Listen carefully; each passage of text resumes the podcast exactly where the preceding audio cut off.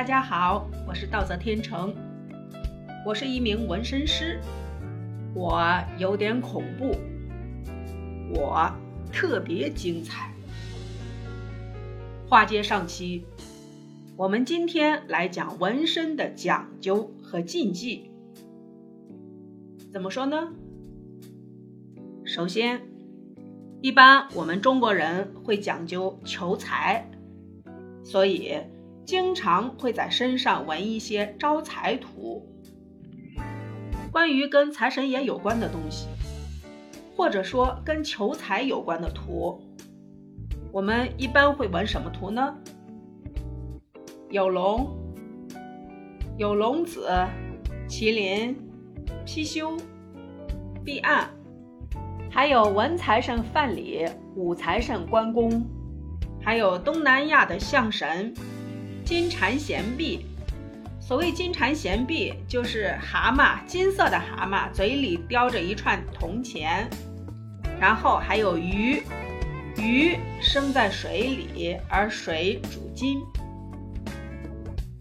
除了招财图以外，还有辟邪的，辟邪的一般纹的都是般若、艺伎、狼虫虎豹。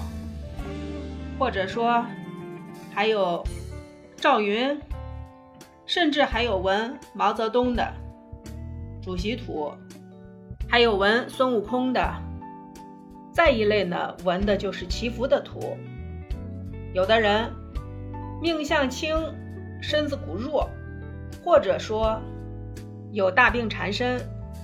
再还有一种就是做事儿亏了人了，自己心里过不去。就会在身上纹一些祈福的图，比如说大日如来、菩萨、观音、两面佛，还有各种经文等等。也还有一些人会纹凤凰，觉得凤凰是神鸟，是吉祥之鸟。而一些追求时尚跟国际接轨的年轻人呢，会在身上纹国外的一些机械类的 3D 图案。看起来特别的逼真，而且有的图像会显得有点恐怖，比如说一些鬼脸呀，故意做成那种像我们陕西省宝鸡有一种叫血射火的惊悚图案。血射火是民间的一个表演节目，我看过一种，就好像把一把剪刀从脸上刺过去的那种感觉，那种图片看上去血呼呲啦的，实际上呢都是道具做的。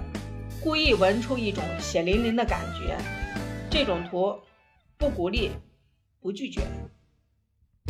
再还有一些人会纹国外的 New School 风格、Old School 风格的图，没有一般的我们说的招财、祈福、辟邪那些图那么具体，只是个好看、色彩斑斓。除了这些之外呢？还有一些小姑娘纹的，会纹一朵花呀，纹一个卡通图像呀。现在流行的，纹一个蒲公英，呃，纹一朵彼岸花，或者还有一些像比较梦幻的图像，或者纹一串英文字母啊，纹一串梵文的经文，纹几个罗马数字，纹一段韩文，或者。纹上男朋友、女朋友的名字的英文缩写。我之前的节目中说过，不建议纹人名儿，尤其是一看就是人名的。人生路漫漫，你换人了怎么办？还有一种，纹的是图腾和繁花，这样的图呢比较抽象，比较漂亮。有的图能看出来它是个什么。有的压根儿就不好猜。图腾的图案在少数民族看来，它是一种崇拜，但对于我们来说，看它表达的意义不大。很多时候就看那个形儿是不是好看，我们是不是喜欢，还有跟我们的身形是不是合适。比如说，我们要在背上纹一个图腾的话，一般都是要纹到后脖颈的上面，会看它是不是对称。一般呢都找对称的，后脖颈上、后腰上都找对称的图。这样的图呢，第一就表达了一种稳定的美，第二，那个图腾主要是耍了一个尖儿，那个尖儿做的漂亮了，这个图会显得很漂亮。在其他地方纹呢，就不一定需要对称了，可以有一种不规则，但是可以个性，只要不要头重脚轻就行。关于禁忌呢，一般来说，有些图不能随便往身上纹，比如说龙、关公、般若、艺伎、日本鬼王这些图，不是至阳便是至阴。这样的图，我们一般会根据顾客的生辰八字给算一下。中国传统算命有一种叫称骨算命。根据你的生辰八字推演出你的骨重，如果你的命相超过三两六，那可以说是百无禁忌，什么样的图都可以纹。但是如果低于三两六钱儿，不够三两六，那么上面所说的几种图最好避开。阳性太旺的图，就像龙呀、关公呀，你背不住；而般若、艺伎。这些至阴的图案，阴气特别重，本身你的命相就轻，阴气本身就是，说个不好听的话吧，就是招鬼体质。所以呢，敬而远之，对你也不好。这东西不管你信不信，建议最好还是讲究一点。如果说没什么关系，纯属胡说八道，那就根本不会有这样的说法。反正。在我们当年学纹身的时候，师傅教我们要尊重禁忌，谨遵老人言没坏处。不是有一种老话叫做“不听老人言，吃亏在眼前”吗？之前也碰到过有的人纹了身以后，比如说纹了个般若，纹了个艺伎，人那一段时间频频出事儿，小事儿呢，蛇财入狱；大事儿可能就是家破人亡。我们谁也不愿意碰到这样的事儿，当然也未必就和纹身有关系，和他本身做的事儿、和他性格、和他处事的能力、处事的方式有关系。但是，往往我们会比较违心的把一些事情往这上面靠。比如说你顺利了，那怎么都好说。你说，哎呀，我纹着身给我带来好运了。如果不顺，你可能会想，会不会就是因为这个纹身，所以造成你的不顺？这就跟算命一样，算了以后自己好与不好，光想往那上面想。所以年轻人不要去算命，不要给自己增加一些莫名其妙的心理压力。有个小伙说，他纹了一个艺妓，一条龙以后，不是碰车，就是跟人家有经济纠纷，总而言之，特别的不顺。过来聊，我问他你纹身的时候算了没有？他说没人说呀，他自己也不懂。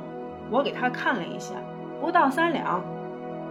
我们一般纹龙是不开眼的，而他的过肩龙纹了一个红色的眼睛，这也算是我们这个行业的大忌。他说是显得自己凶一点，但是呢，非常的不好。在用命相称骨的顾客里，我碰到的最重的命是五两四钱儿。这在古时候应该说是出关为将，入朝为相的命。而碰到最轻的命相是二两二，这种命相算下来就是乞丐奴才、鳏寡孤独的命相。当然，我们也不是说宣传封建迷信，中国道家学派的文化源远流长。周易八卦的推演也是经过了千年传承，可以不信，也可以了解一下。